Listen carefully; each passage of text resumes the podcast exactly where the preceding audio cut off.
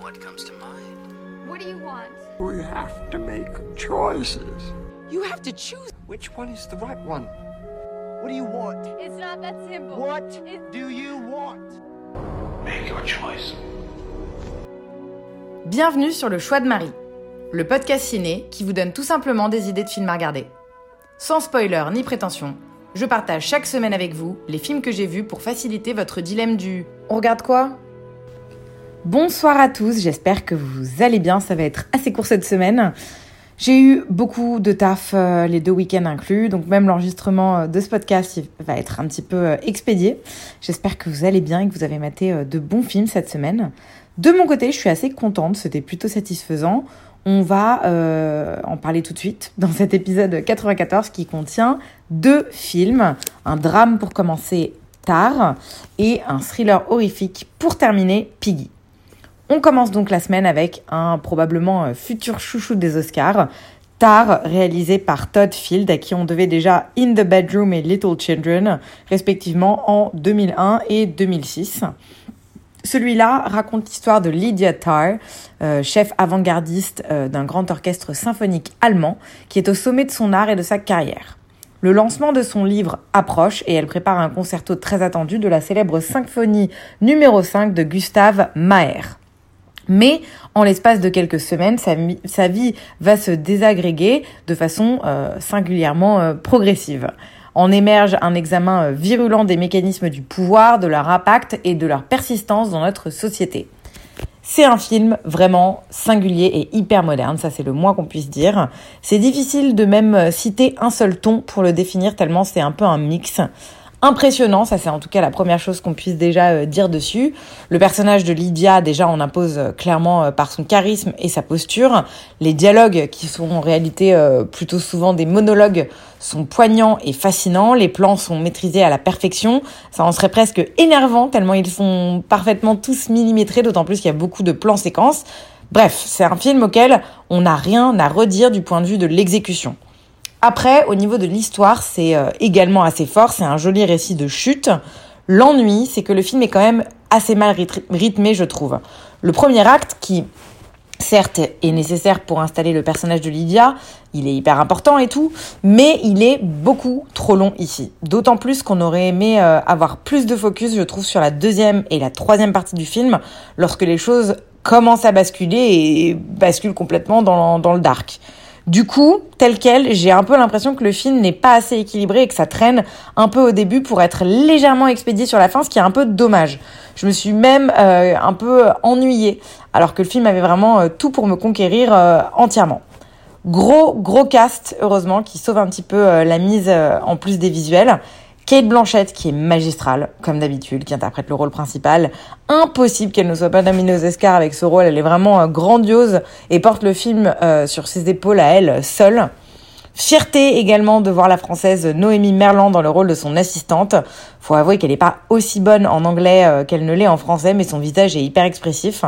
Euh, et c'est pas le personnage qui a le plus de paroles, donc elle reste assez bonne dans son rôle. Et enfin, euh, Nina Hoss également, que je ne connais pas du tout, une actrice allemande qui joue sa compagne et qui complète très bien ce trio de femmes fortes. Voilà, c'était un, un bon film tard, mais qui euh, risque de ne pas perdurer. Je doute vraiment que ce soit un film qui arrive à faire face au temps euh, qui passe, mais je reste quand même assez contente de l'avoir vu. euh. et vous, de votre côté, vous avez du temps parce qu'il sort le 22 février prochain en France. Mais si cette chronique vous a tenté, alors restez alerte pour tard. Deuxième et dernier film de la semaine, c'est une sortie ciné VOD simultanée d'un film espagnol qui s'appelle Piggy. Carlota Martinez Pereda à l'écriture et à la réal, qui réalise en fait un remake de euh, un remake en long métrage d'un de ses premiers propres courts métrages. C'est son deuxième long après un autre film d'horreur euh, qui date de 2021 que je n'ai pas vu et qui s'appelle The Devil's Tale. Pour Sarah, l'été sous le soleil écrasant est synonyme du harcèlement qu'elle subit de la part des autres jeunes de son visage. Lorsqu'un mystérieux étranger décide de s'en prendre à trois de ses brutes, tout s'arrête. Sarah en sait plus qu'elle ne veut bien l'avouer et un dilemme se pose. Parler et sauver ces jeunes filles ou ne rien dire pour protéger cet étranger qui l'a sauvé.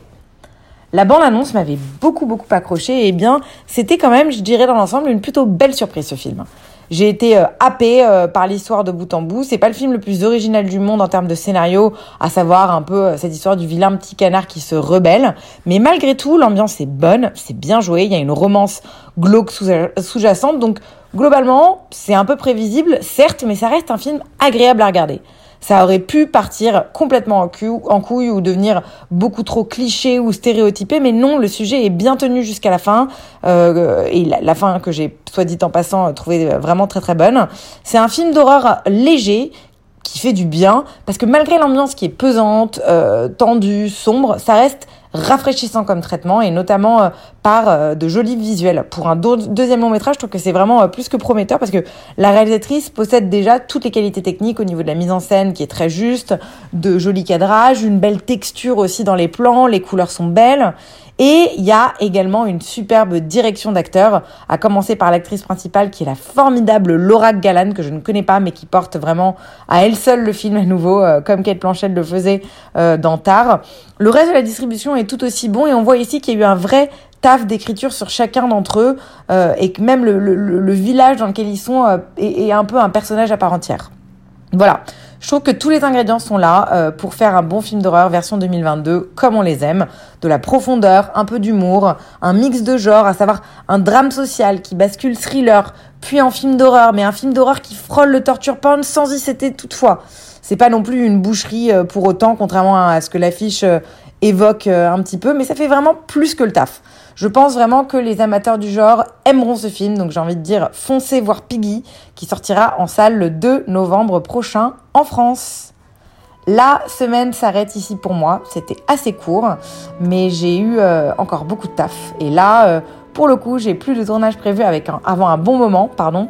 Euh, pas mal de montage à faire, mais bon, du coup, pour le coup, je vais être à la maison et du coup j'aurai un peu plus de chance d'avoir du temps euh, pour me poser, pour regarder un peu plus de films, d'autant plus que je me suis un peu niqué le genou hier sur un tournage, voilà donc euh, j'ai intérêt à pas trop bouger. Je vais du coup vous laisser sur cette note et vous dire à la semaine prochaine pour de nouvelles découvertes ciné. Bonne soirée à tous et merci pour votre écoute.